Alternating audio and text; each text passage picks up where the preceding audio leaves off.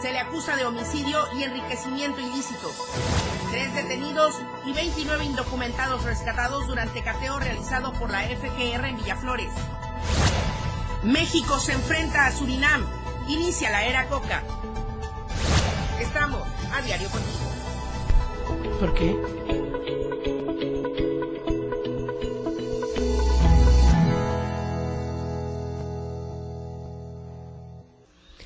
Muy buenos días, bienvenidos a esta transmisión en vivo simultáneamente desde la cabina del 97.7 de FM, la radio del diario y también vamos en las plataformas digitales de Diario TV Multimedia. Estamos en Facebook, en Twitter, en Instagram, en YouTube, hasta en Spotify, donde usted le dé un clic. Ahí estamos con la mejor información de este diario de Chiapas Media Group. Soy Lucero Rodríguez Ovilla, le doy la bienvenida. Ya jueves, sí jueves, ¿verdad? Jueves 23 de marzo de 2023. La semana se está yendo rapidísimo y el tercer mes de este 2023 con mayor razón. Vamos con la información. El hashtag del día de hoy es desafuero de Edil de Yajalón. Este tema que es bastante complejo porque se ha acusado a Juan Manuel Utrilla de homicidio y de desvío de recursos. De este tema le estaremos ampliando en unos instantes más. Por lo pronto comenzamos con las temperaturas. El clima en Diario TV Multimedia.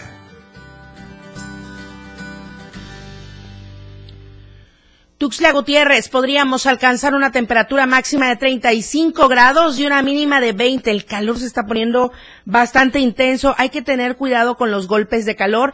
Ya lo dijeron las instancias de protección civil. San Cristóbal de las Casas, 24 grados la máxima, 9 grados la mínima. Comitán, 26 grados como máxima, 14 grados como mínima. Tapachula, 36 grados podría ser la temperatura máxima y 23 grados la temperatura mínima. Así estará oscilando en las principales ciudades de nuestra entidad. Antes de ir de lleno con eh, la información, quiero recordarle nuestro mensajero número directo de WhatsApp de la radio del diario, el 961-61-228-60. Voy a repetir, 961-61-228-60. Yo quiero que usted nos deje sus comentarios, sus opiniones respecto a las noticias que está escuchando o que está viendo a través de las redes sociales. También sus comentarios en redes sociales de igual manera durante esta transmisión. Si va escuchándonos desde el automóvil, desde el transporte, en casa, en la escuela, en la oficina, donde sea, solo estamos al alcance del 961-61-228-60 y las redes sociales con el hashtag desafuero de Dil de Yajalón, justo de este tema. Están exigiendo este desafuero porque usted recordará que el día de ayer, en nuestro impreso diario de Chiapas, en nuestra portada, y también nosotros dimos algo a conocer y vamos a ampliar ahorita el tema. Se dio a conocer la orden de aprehensión con el oficio 272 diagonal JCYSC diagonal 2023 y expediente 32 diagonal 2019. Este en contra del alcalde por el verde ecologista del municipio de Yacalón, Juan Manuel Utrilla Constantino, conocido como el Elote. Él se encuentra este expediente se encuentra en la Fiscalía General del Estado, según publicó el compañero reportero Víctor Moisés Hernández. Esta orden de aprehensión contra Utrilla Constantino es por el presunto delito de homicidio calificado en contra de Ociel Hiday Robinson Gallegos y Gilbert o Wilbert de Jesús Gutiérrez López circula copia de un tomo de 667 fojas, fojas, hojas certificadas del oficio 273 diagonal JCISC diagonal 2023 que signó el juez de control y enjuiciamiento región 3 con sede en Ocosingo. Documento de la causa penal 32 diagonal 2019 contra el edil de Yajalón de extracción verde ecologista. En este delito se le vincula a una de las personas más peligrosas de la zona, Joaquín Arturo Flores Hernández, mejor conocido como El Chorizo, y cuñado de Utrilla Constantino. el cual ha sido compañero, dice, de delitos de el elote desde que estudiaban en el Covach. La petición de la fiscalía, más bien, hacia la fiscalía, es que su titular, Olaf Gómez Hernández solicite lo más pronto posible al Congreso del Estado el desafuero constitucional del edil para efectuar la detención del alcalde de Yajalón, ya que se ha visto desde hace varios años sus situaciones de esta naturaleza y gozando de protección, por lo que la exigencia a las autoridades del Estado y la Federación es que este sujeto pague por los delitos cometidos sin ninguna excusa. Además de la orden de aprehensión, el elote debe explicar de qué manera ha usado los recursos municipales en el trienio anterior y en lo que va de este, ya que también se le acusa por enriquecimiento ilícito y por utilizar recursos de procedencia ilícita y delincuencia organizada. El compañero reportero Víctor Moisés Hernández señala además sobre el nepotismo, corrupción, delincuencia organizada, entre otras irregularidades, al alcalde Juan Manuel Utrilla Constantino. Y esta información completa, completísima, la puede encontrar en nuestro impreso diario de Chiapas justo del día de hoy. Ahí está, en portada, aquí. Aquí está. Cambiamos de información y es otro tema del que también hemos dado seguimiento en esta casa editorial sobre todo por la relevancia, eh, lo sensible del caso y esperando de verdad que no vuelva a repetirse una situación, esta tragedia, una tragedia de esta naturaleza. Ayer estuvo aquí en las instalaciones de Diario de Chiapas, de la Torre Digital, la abogada de los maestros de la guardería Ping and Babe. Los entrevistó mi compañera Itzel Grajales. Y sin duda alguna, y a decir de la abogada, se contrapone totalmente la versión de la fiscalía con lo que está diciendo la abogada de acuerdo a los testimonios de los maestros. El niño sí estaba flotando en la alberca y desafortunadamente van contra los maestros, según la abogada, por parte de la fiscalía. ¿Y qué pasa con los verdaderos dueños? Aquí está la información.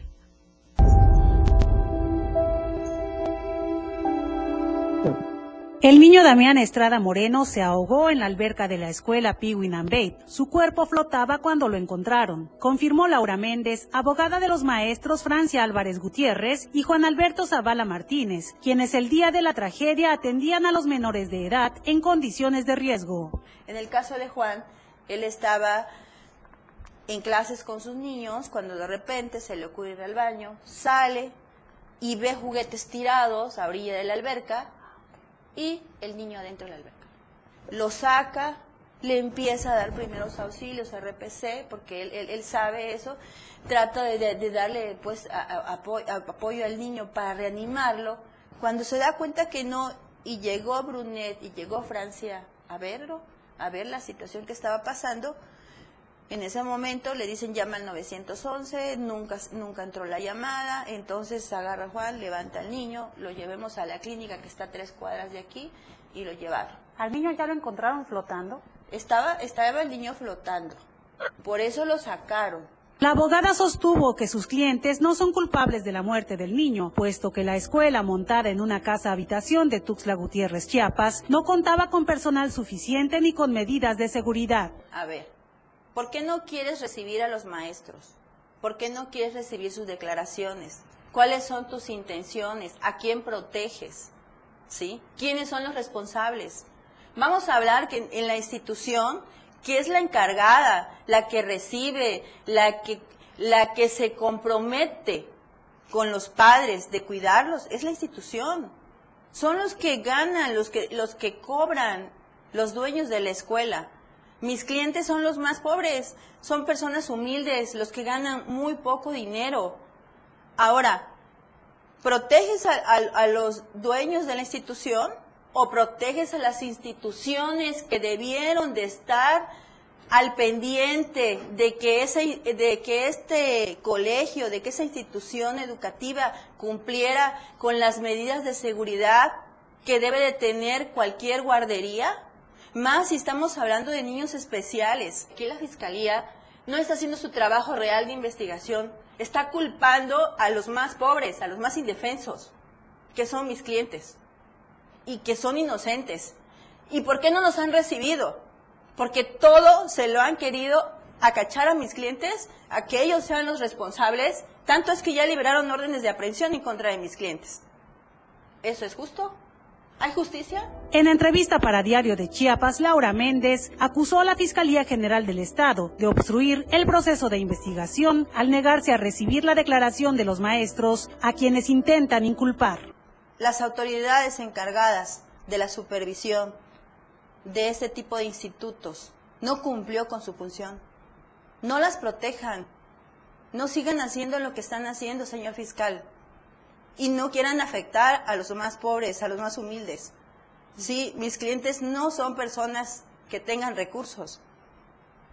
Los responsables de la muerte de Damián, sostuvo la abogada, son Brunet Ortega Solís y José de Jesús Patrinos Burguete, dueños de la institución educativa, así como la Secretaría de Educación del Estado y la Secretaría de Protección Civil, por permitir el funcionamiento de escuelas inseguras para los menores de edad. La declaración de los maestros tumba la versión de la Fiscalía General del Estado de que el niño Damián Estrada murió por broncoaspiración. Para Diario Media Group, Itzel Grajales. No, y es que también recordemos aquella versión que destapó primero Luis Manuel García Moreno, eh, secretario de Protección Civil en el Estado, de que el niño no había fallecido al interior de las instalaciones. Entonces, se van atando los cabos y bueno, va arrojando aparentemente que sí, sucedió como los maestros indican. Todo ocurrió al interior del Instituto Pingin and Babe. Desafortunadamente, Damián, a sus escasos tres años, perdió la vida ahí en la alberca de ese instituto, de esa guardería, y las investigaciones deben apuntar hacia las instancias que otorgaron las licencias, los permisos para el funcionamiento, pese a todas las contrariedades que pudiera tener al ostentarse como guardería, y no se acreditaron todas las mm, los requisitos que así se tenían que presentar para funcionar de tal manera y atender a niños también con alguna condición. Entonces, ahí las investigaciones nuevamente están contradichas con la Fiscalía General del Estado, a decir de los presuntos eh, eh, directamente señalados por la Fiscalía, que en este caso son los maestros. Voy al corte comercial, Déjeme sus comentarios, voy leyendo durante la transmisión en las redes sociales y el hashtag del día de hoy, desafuero de Dilde Yajalón. Regreso. AM Diario, Lucero Rodríguez. En un momento, estamos de regreso. Las 8, con 13 minutos. Fundación Toledo es una organización enfocada en la educación desde nuestra fundación hemos realizado varios proyectos para poder llevar a cabo nuestro objetivo principal, apoyar la educación en Chiapas, especialmente en las zonas rurales marginadas. A pesar de ser una organización joven, somos apasionados de lo que hacemos y entendemos que la educación juega un papel importantísimo en las personas, ya que ésta se ve reflejada en el desarrollo de su país. Para conocer más de nosotros, visita nuestras redes sociales en Facebook e Instagram como Fundación Toledo y nuestra página web en www www.fundaciontoledo.org.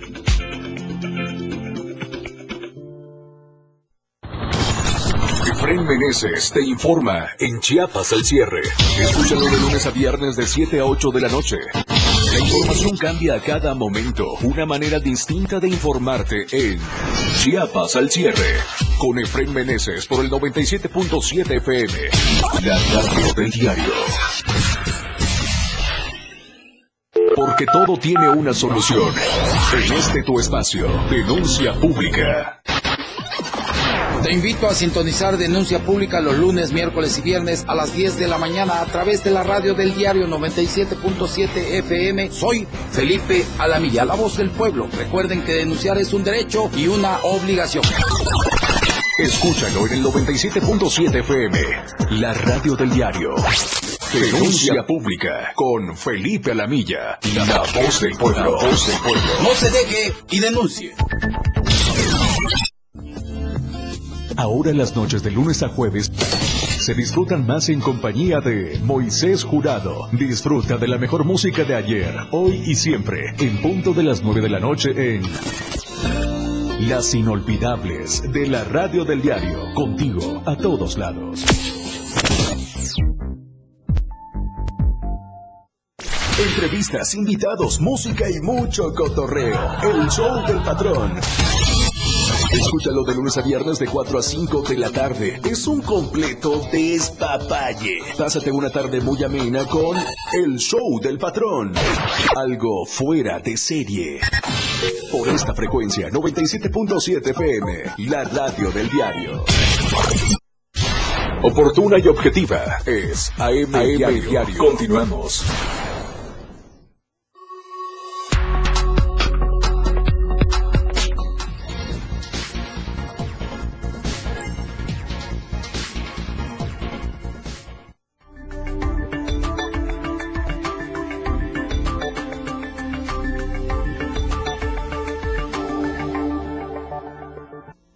Estamos de vuelta a través del 97.7 de FM, la radio del diario. Valeria Córdoba, hola Tapachula, muy buenos días a todos, qué gusto saludarles.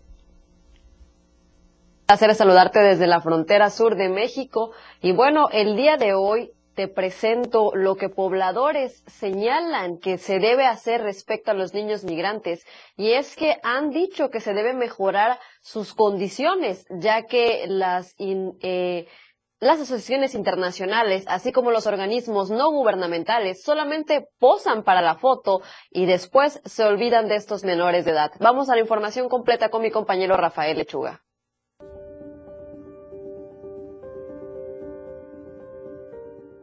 Son los juegos mecánicos del Parque Bicentenario de Tapachula.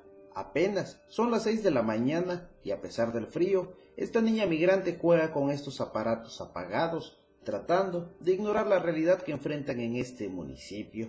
Y es que después de ella fueron varios niños que pernoctan en el Parque Bicentenario que luego de despertarse quisieron darse un espacio para tratar de divertirse, situación que llamó la atención de pobladores de Tapachula, quienes en redes sociales pidieron a las autoridades y asociaciones civiles mejorar las condiciones y atender verdaderamente a estos niños migrantes Muchos de los niños migrantes llevan días durmiendo en el suelo ante frentes fríos por las noches y altas temperaturas en el día, y a pesar de que en Tapachula existen supuestas fundaciones, asociaciones y organizaciones no gubernamentales, pobladores ya alzaron la voz, pues dicen que no los atienden, ya que señalan hay asociaciones internacionales y organizaciones al sur de Tapachula que solo posan para las fotografías en murales simulados, haciendo carteles pero que luego se olvidan de atender realmente a los niños migrantes. Desde Diario TV Multimedia Tapachula, Rafael Lechuga.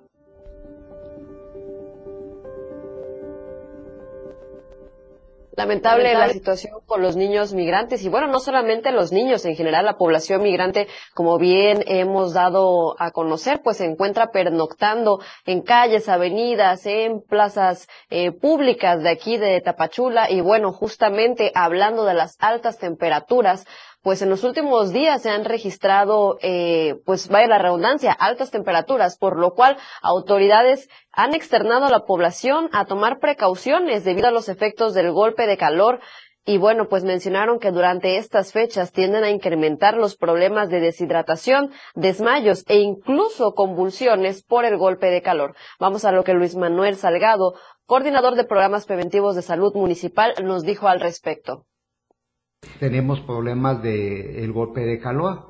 Entonces para ello hay, crea confusión, piel seca, desorientación que va de la confusión, puede haber desmayos también. Las recomendaciones que hace la Secretaría de Salud para ellos es que se utilice ropa este, fresca, eh, de colores claros, que consuman bastante agua, que disminuyan la actividad física, y bueno, pues explicaron que es importante estar al pendiente de los menores de edad y evitar dejarlos en automóviles o lugares cerrados y de la misma forma hidratar a las mascotas. A raíz de las altas temperaturas también se reporta un incremento de enfermedades gastrointestinales debido a la descomposición de alimentos por el calor, por lo que piden atender las recomendaciones del sector salud para evitar enfermedades. Hasta aquí la información el día de hoy. Lucero, regreso contigo. Bastante intenso el calor, Valeria. Hay que tomar muchos líquidos.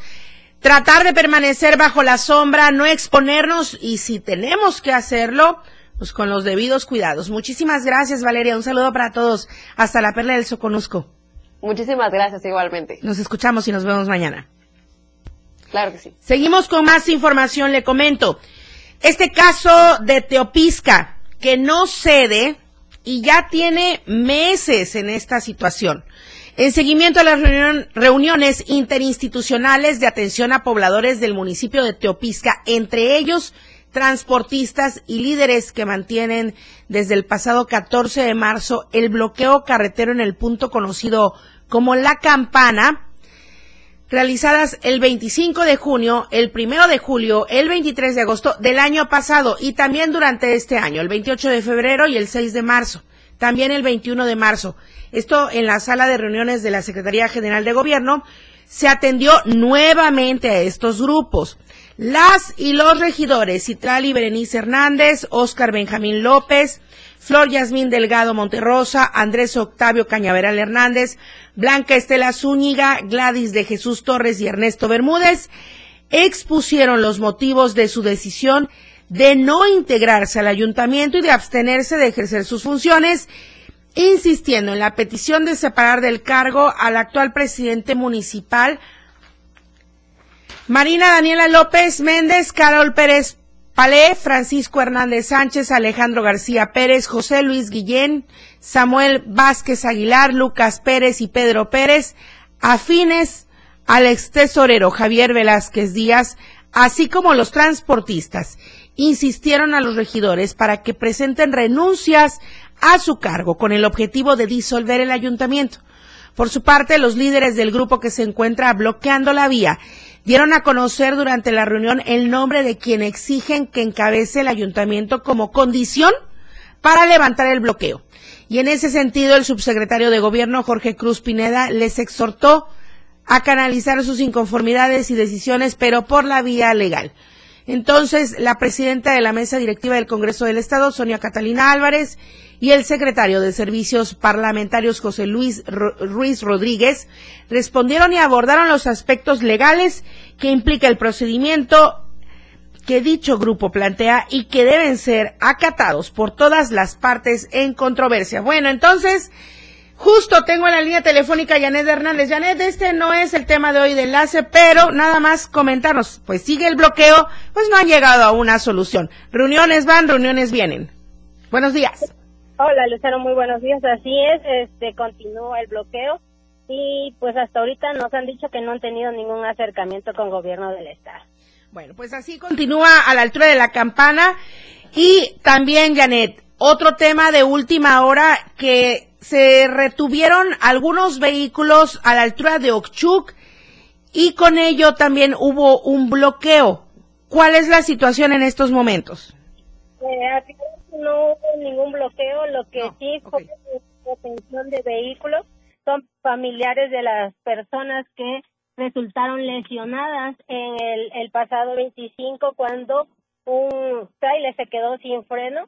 Estos familiares el día de ayer son, como alrededor de 70 personas que instalaron un puesto a la altura de la capilla de San Cristobalito, en donde empezaron a retener vehículos pesados de empresas nacionales para eh, exigir al dueño de, de este vehículo o al, a la empresa que se haga cargo de los gastos tanto de las personas que este, resultaron lesionadas y la indemnización de las tres personas fallecidas y por supuesto los gastos materiales, los daños a los vehículos que fueron nueve eh, ese día que resultaron dañados y entonces estas personas están pidiendo la intervención de las autoridades y también es una forma de presión para que les puedan pagar. Decirte que son nueve unidades las retenidas, ocho están a un costado de la presidencia municipal y uno más está en el auditorio.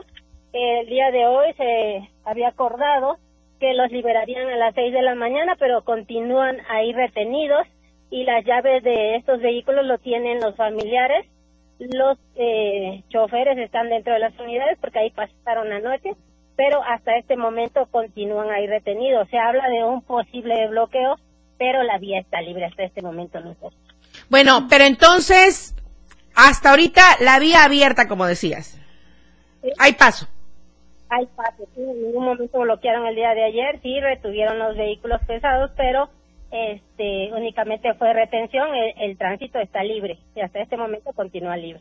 Muy bien, Janet, muchísimas gracias. Nada más brevemente retomar este tema de la denuncia de eh, los colonos allá en San Cristóbal de las Casas del sur poniente porque años van también, años vienen y tampoco ahí hay solución al abasto de agua.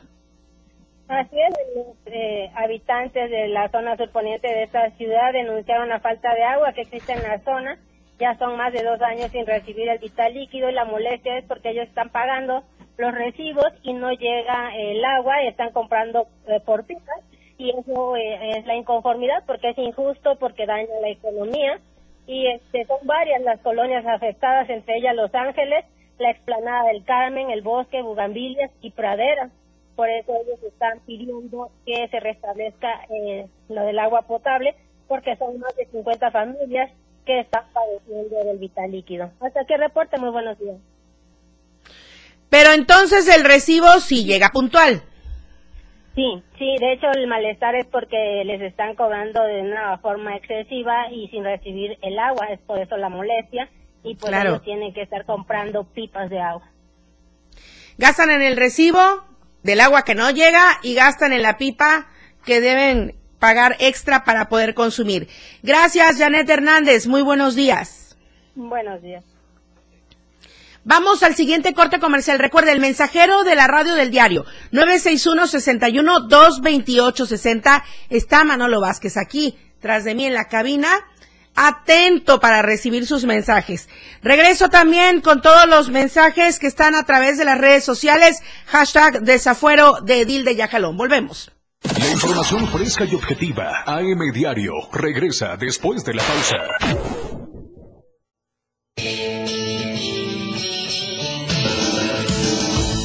El estilo de música a tu medida. La radio del diario 97.7 FM. 97.7. La radio del diario. Más música en tu radio.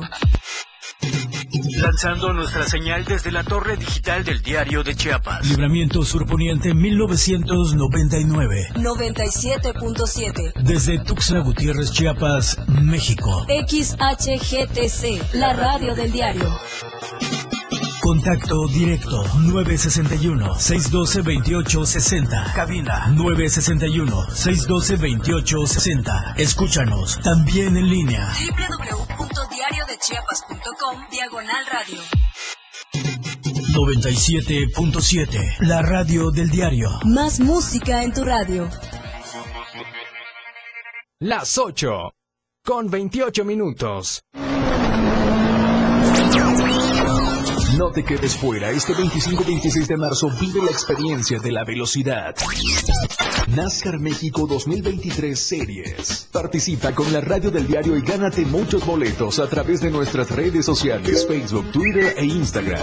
La radio del diario 97.7 FM te lleva de la mano al Super Óvalo Chiapas, corriendo contigo a todos lados.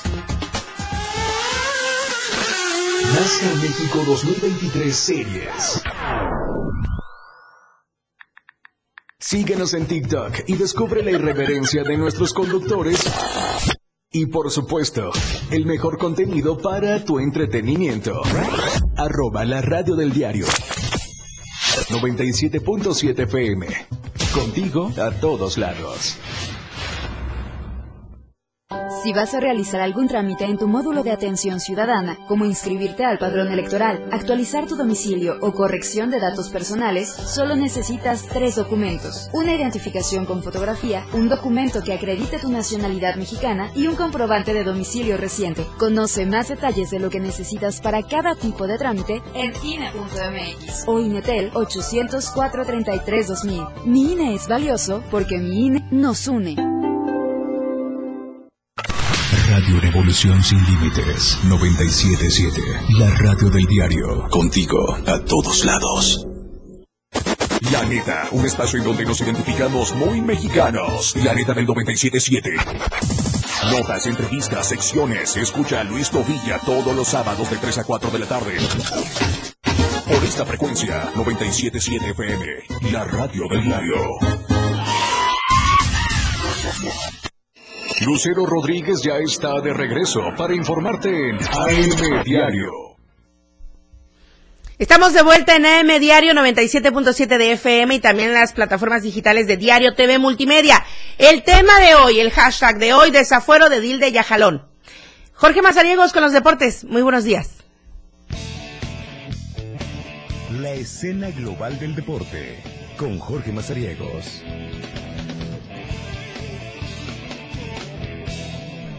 ¿Qué tal, Lucero Rodríguez? Qué gusto saludarte este jueves 23 de marzo. ¿Le parece? Vamos a arrancar con la información deportiva porque este evento que se prepara para arrancar en el mes de abril ya abrió sus registros y ha tenido una muy buena respuesta. Estamos hablando del Futbolito Bimbo 2023, esta edición que se va a estar realizando precisamente en un mes.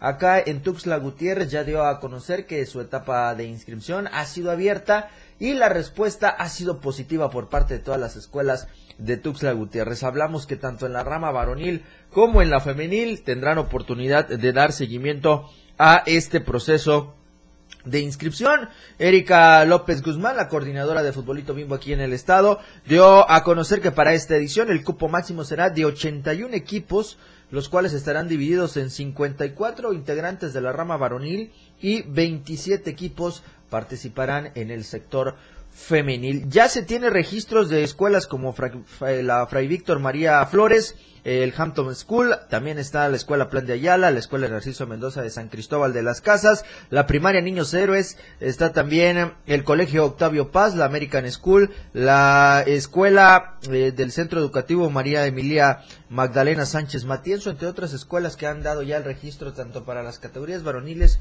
como femeniles. Se dio a conocer que todas aquellas escuelas primarias que estén interesadas en participar podrán inscribir a sus equipos eh, contemplando niños y niñas de las categorías 2012-2013, es decir, 10-11 años, que tengan oportunidad de jugar al fútbol en el Futbolito Bimbo 2023. Las inscripciones son completamente gratuitas, eh, ya eh, se incluye credenciales, el servicio médico, los arbitrajes, los balones, en fin, todo lo que conlleva esto y tienen fecha límite hasta el 30 de marzo para poder hacer los registros correspondientes. Si usted eh, señor eh, director, padre de familia, maestro, eh, le interesa participar en el futbolito bimbo de esta edición, pues bueno, contáctese a los números que es el 961 21 516 12. Le repito, 961 21 516 12 o bien al 961 19 548 63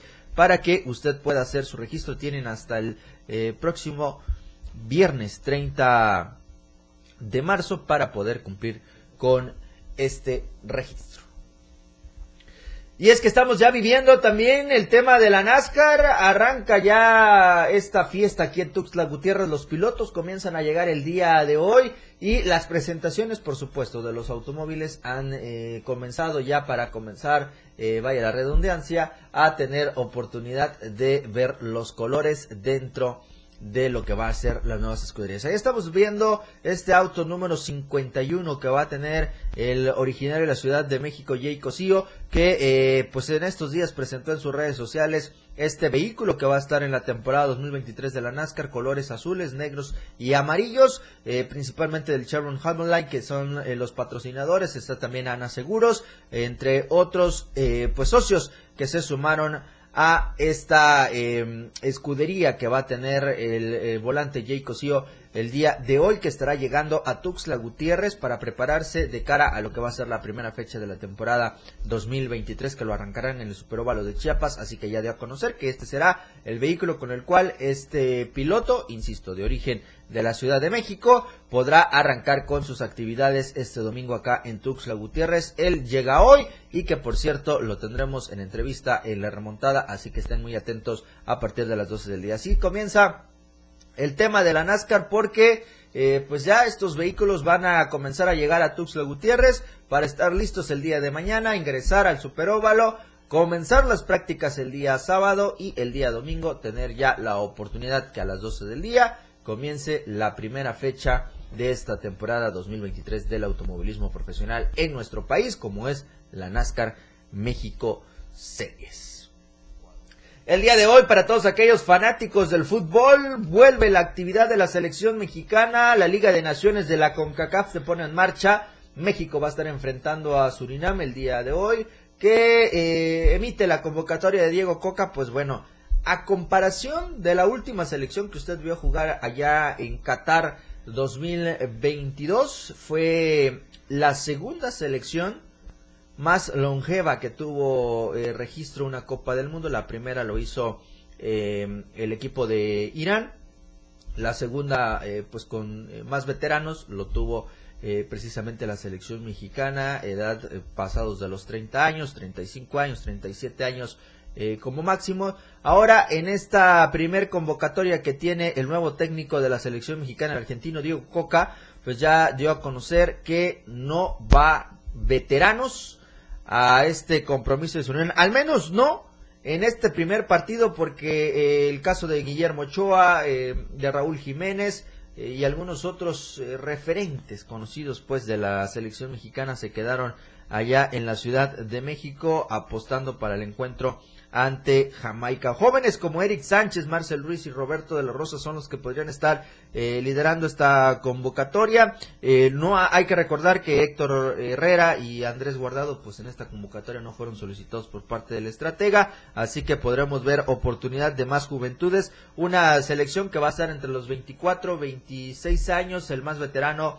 es eh, Néstor Araujo con, con 31 años de edad. Kevin Álvarez, eh, Johan Vázquez, Gerardo Arteaga, Diego Laines, Gilberto Sepúlveda, Fernando Beltrán, Israel eh, Reyes, Eric Sánchez, Marcel Ruiz, Roberto de la Rosa, Roberto Alvarado y Julián Araujo son los jóvenes que están convocados para el juego del día de hoy ante Surinam en el arranque de la Copa eh, de la Liga de Naciones de la CONCACAF. Así que el día de hoy México tendrá que hacer la hombrada ante su rival, que insisto, me parece la selección mexicana está subestimando mucho a Surinam, pero bueno, vamos a ver qué es lo que presenta el estratega, ya eh, concentrados allá en la sede de este eh, compromiso, en donde estarán pues buscando arrancar con un triunfo y el día domingo 26 tendrán la oportunidad de enfrentarse a Jamaica para el segundo encuentro dentro de la Copa de la Liga de Naciones de la CONCACAF. Así que de esta eh, manera,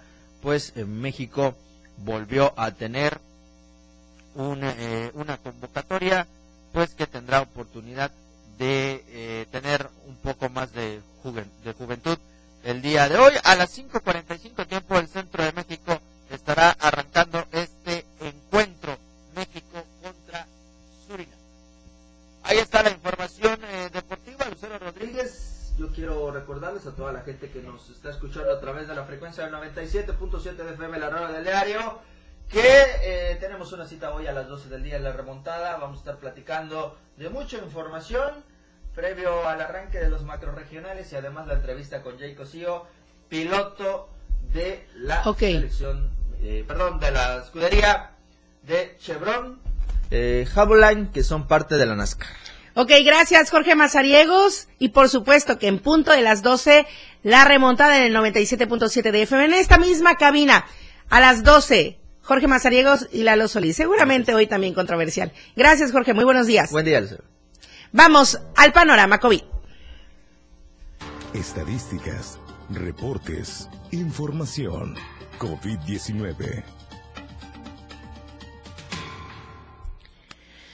De acuerdo con el último reporte proporcionado por la Secretaría de Salud, se detectaron tres contagios en las últimas horas.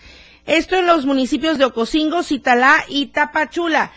Sí, es cierto, los contagios han disminuido, qué bueno, nos favorece, no hay defunciones, de acuerdo a los reportes de la Secretaría, pero em, hay que seguir cuidándonos. El cubrebocas, el lavado de manos, no estarnos abrazando, abrazando, en fin.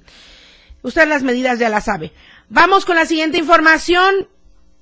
La extracción de agua por parte de refresqueras y purificadoras a todo lo que da. Pero ¿qué tal en sus hogares? ¿Le llega el agua potable? Aquí está la información. En el marco del Día Mundial del Agua, que se conmemora este 22 de marzo, organizaciones educativas y de la sociedad civil han documentado que las refresqueras y embotelladoras que operan en la entidad, entre ellas Coca-Cola y Grupo PepsiCo, extraen aproximadamente 1.7 millones de metros cúbicos de agua al año de los ríos, lagos y lagunas de la entidad, cantidad que podría abastecer a la población de al menos 5 municipios indígenas que carecen de líquido. En Chiapas, más del 40% de las viviendas particulares habitadas no tienen acceso a agua entubada ni a drenaje, así lo señala el Instituto Nacional de Estadística y Geografía. Asimismo, según información del Registro Público de Derechos de Agua de la CONAGUA, de las principales compañías de bebidas y gaseosas embotelladoras de agua purificadora con sede en Chiapas, se extraen casi 2 millones de metros cúbicos al año. Esto pese a que cada planta tiene permiso de extraer por lo menos 419.774 metros cúbicos de agua al año. Por lo anterior, y de acuerdo con el estudio del Centro de Investigaciones Multidisciplinares sobre Chiapas y la frontera sur, Chiapas se ubica como la región del mundo donde más se consume la Coca-Cola, ya que cada persona de la entidad bebe en promedio 821.25 litros por año, es decir, 2.25 litros por día. Para Diario Media Group, Ainer González. Vamos al siguiente corte comercial. Recuerde, estamos en el 961-61-228-60. Es el mensajero WhatsApp de la radio del diario. Y también a través de las redes sociales. En todas nos puede encontrar y comentarnos con el hashtag del día de hoy, desafuero de Dil de Yajalón. Regresamos a M Diario. Todo lo que sucede a cada minuto, lo más sobresaliente, escúchalo aquí en AM Diario. 97.7 FM, XHGTC, Radio en Evolución Sin Límites. La radio del diario, contigo a todos lados. Las 8, con 42 minutos. NASCAR México 2023 Series. Arranca ya el 25 y 26 de marzo, concluyendo a mediados de noviembre. Mira a los grandes pilotos recorriendo las principales pistas de la República Mexicana. Además de la capital chiapaneca, el campeonato tiene previsto visitar Chihuahua, Querétaro, San Luis Potosí, Aguascalientes, Guadalajara, Puebla, Monterrey y Ciudad de México. NASCAR México 2023 Series. La radio del diario 97.7 FM. Velozmente, contigo a todos lados. Nomás una probadita para agarrar felicidad. Total, ¿qué puede pasar? Puede pasar mucho. El fentanilo te engancha desde la primera vez. Esclaviza tu mente y tu cuerpo. No destruyas tu vida. El fentanilo mata. No te arriesgues. No vale la pena. Si necesitas ayuda, llama a la línea de la vida, 800-911-2000. Secretaría de Gobernación, Gobierno de México. Chiapas es poseedora de una belleza natural sin rival en todo México. Una gran selva, un impresionante cañón, manglares y playas únicas, además de paradisiacas caídas de agua, visten a nuestro estado con el encanto único de la naturaleza. Chiapas es el estado más al sur de México, la última frontera de nuestro país. Aquí, en este rincón, que también fue el último territorio en añadirse a la República, se encuentra un paraíso de bellezas naturales listo para ser explorado. Ven y disfruta lo que Chiapas tiene para ti. 97.7, la radio del diario. Contigo a todos lados. Ha llegado con gran velocidad, demostrando el poderío de sus máquinas, conducido por grandes pilotos. En la radio del diario 97.7 FM, todo sobre la Fórmula 1, todos los lunes en La Remontada. Muchas emociones, adrenalina pura, grandes torneos. Evolución sin límites. Contacto directo. 961-61-228-60. Contigo, a todos lados. Ella ya está preparada para informarte en AM Diario. Continuamos.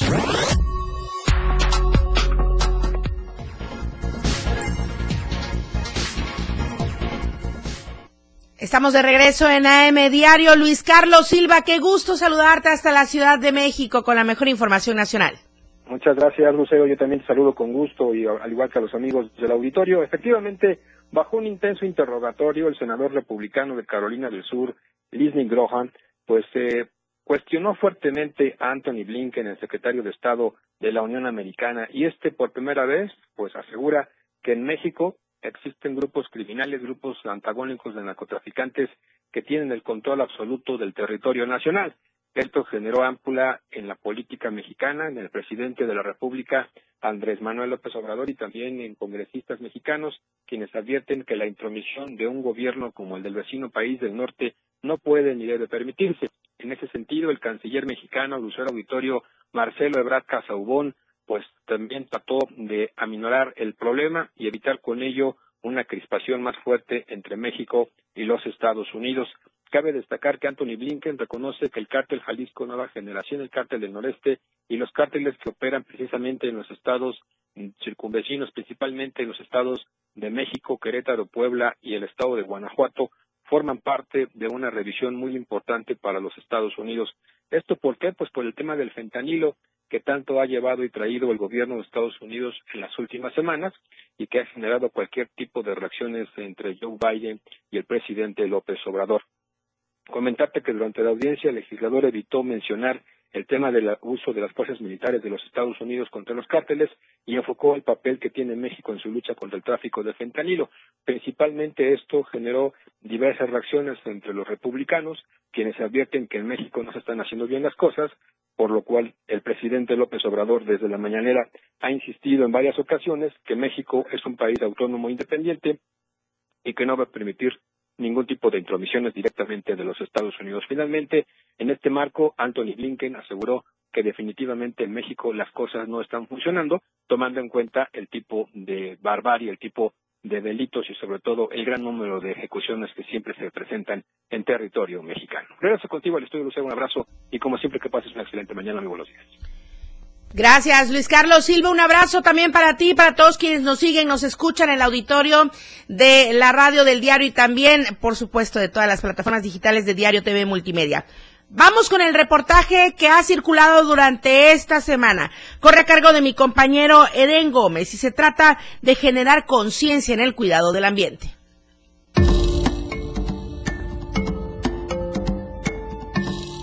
La educación ambiental en la actualidad sigue siendo bastante baja, sin embargo, se ha tenido un crecimiento importante de sectores que pretenden contribuir al cuidado de la flora y la fauna en la entidad, sobre todo creando una conciencia de respeto a los seres vivos y esto permita evitar saqueos, tráfico o maltrato animal. Para el biólogo Jerónimo Domínguez Lazo, presidente de la Asociación Civil Conservación, Manejo y Aprovechamiento Sustentable de la Flora y Fauna Silvestre, AC, señaló que lamentablemente el tema de educación ambiental es bastante baja, lo que ha ocasionado que se tengan sucesos y prácticas bastante dañinas, como la adquisición de especies silvestres de forma ilegal.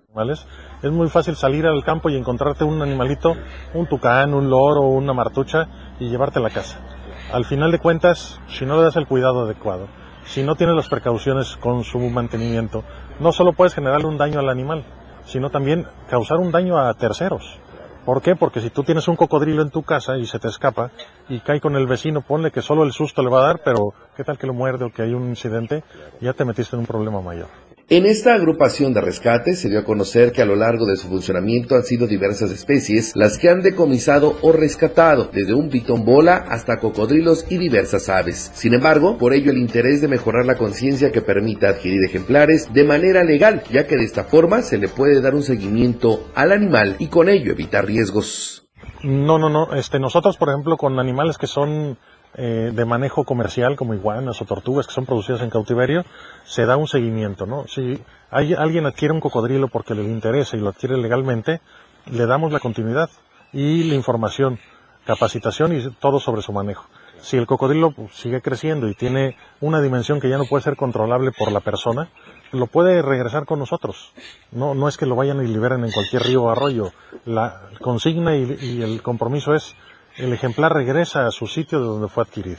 ¿Por qué? Porque eso da tranquilidad de que ese animal va a tener un proceso y un seguimiento de volverse un reproductor, de ser un animal que entre a un proceso diferente. Las diversas agrupaciones de rescate tienen una labor importante, sin embargo, también estas tienen que hacerse de diversas estrategias para solventar los gastos que esto genera, ya que la mayoría no tiene ningún tipo de subsidio.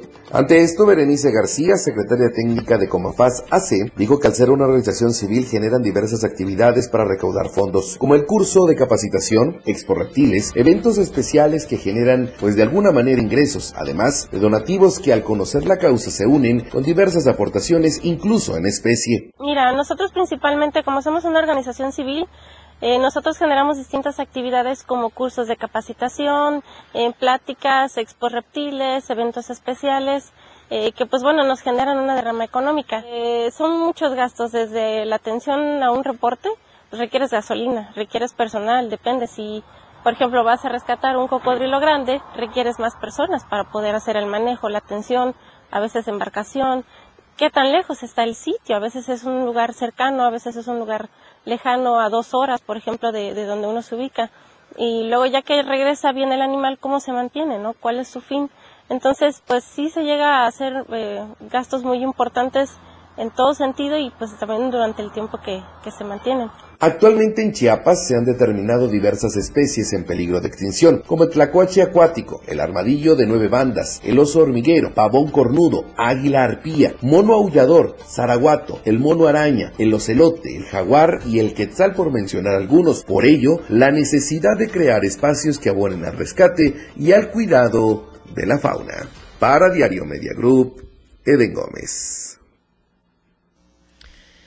Vamos con mi compañero Marcos Ramos. Continúa el problema con los alumnos del TEC de Cintalapa. Ayer trascendió que habría alguna solución. ¿Qué ha pasado, Marcos? ¿Siguen bloqueando? ¿Qué es lo que sucede? Buenos días. Hola compañera, buenos días. Anoche circuló una información por parte del TEC donde dijo que a partir de hoy jueves ya se reiniciaban las clases después de lo que se había acordado en la mesa de diálogo en Tuxtla Gutiérrez. Pero comentarte que todo eso no fue así, porque hoy antes de las 8 de la mañana, centenares de alumnos que se forman profesionalmente en el plantel referido impidieron el acceso a Roberto Cifuentes, quien funge como director académico y también a otros jefes de carrera, bajo el argumento de que no habían acordado absolutamente nada y que todo continuaba igual. Nesta Libera, representante de la población estudiantil en este plantel, dijo a medios de comunicación que después de la reunión celebrada en la capital del estado la tarde-noche del miércoles, habían regresado muy decepcionados de las autoridades estatales educativas, porque ellos creían que iban a pugnar por el bienestar de la población estudiantil, pero nunca, nunca se imaginaron que apoyaran a la directora Juana Cruz Cancino, de quien están pidiendo su destitución. No vamos a entregar ninguna escuela, no firmamos nada en la reunión celebrada y todo continúa exactamente igual desde el primer día que decidimos iniciar con esta, con esta lucha. No vamos a descansar, no vamos a desistir hasta que la directora se vaya, fue lo que dijo textualmente el líder estudiantil. Por su parte, Roberto Cifuentes habló también con medios de comunicación y dijo que ellos se presentaron a trabajar hoy porque así fueron las instrucciones que les dio la directora después de que supuestamente en Tuxtla, en Palacio de Gobierno, habían acordado que hoy jueves todo volvía a la normalidad. Que va a hacer mención que después de aproximadamente una hora en que la unidad del referido estuvo retenida por parte de los manifestantes a las afueras de este plantel educativo, los propios alumnos permitieron que se retirara. Después de que todo pasó, los alumnos regresaron a donde han permanecido en las últimas tres semanas, apostados afuera del plantel con los candados puestos en los portones, todo continúa igual, no hay absolutamente ningún arreglo, ningún acuerdo, no hay ningún avance de nada y todo continúa como inició. Es la información, compañera. Entonces, continúa y prevalece el descontento, siguen sin clases y nada más confírmanos, por favor, Marcos. ¿Está bloqueado en estos momentos este tramo carretero?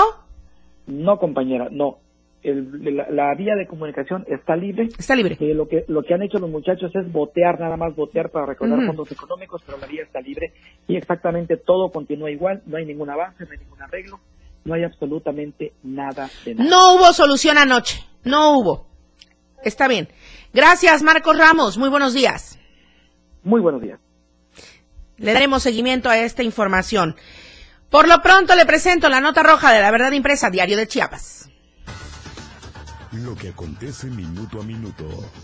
La Roja, de Diario de Chiapas.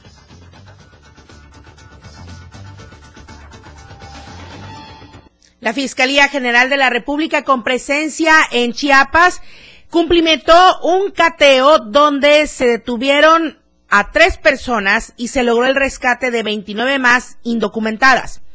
Esto fue resultado de las investigaciones realizadas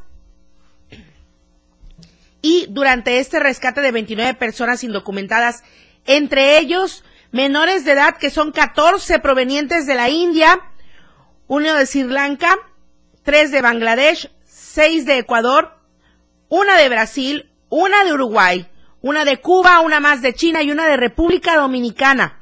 En el lugar se detuvo a Francisco J, Eglaide C y Consuelo CH. En cuanto a los migrantes rescatados, fueron enviados al Instituto Nacional de, Migración en Tuxtla Gutiérrez. Los imputados, el inmueble, todo quedó a disposición del Ministerio Público de la Fiscalía General de la República. Continúa la integración de la carpeta de investigación y así se dio el cateo el día de ayer. La encuesta que circula durante esta semana.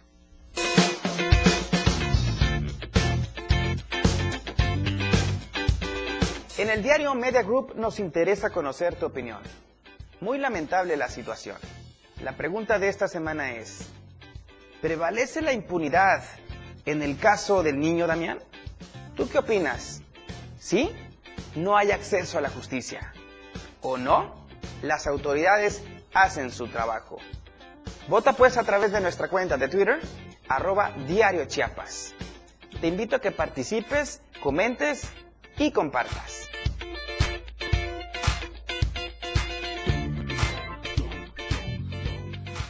Nos vamos, muchas gracias por habernos sintonizado en el 97.7.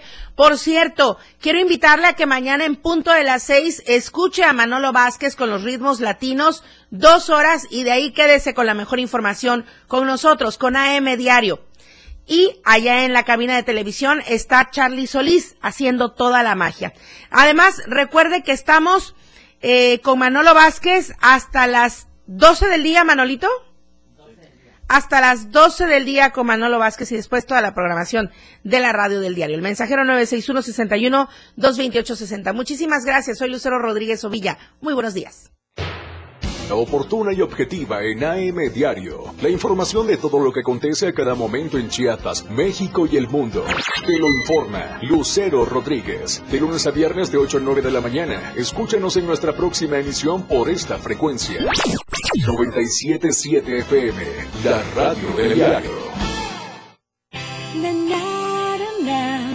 La radio del diario.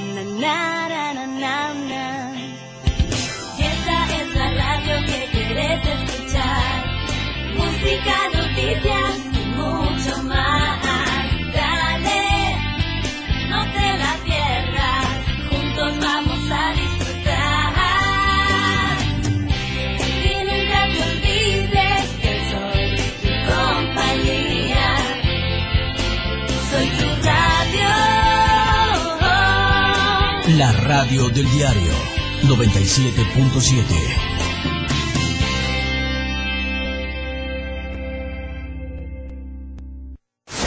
Editorial de la Radio del Diario.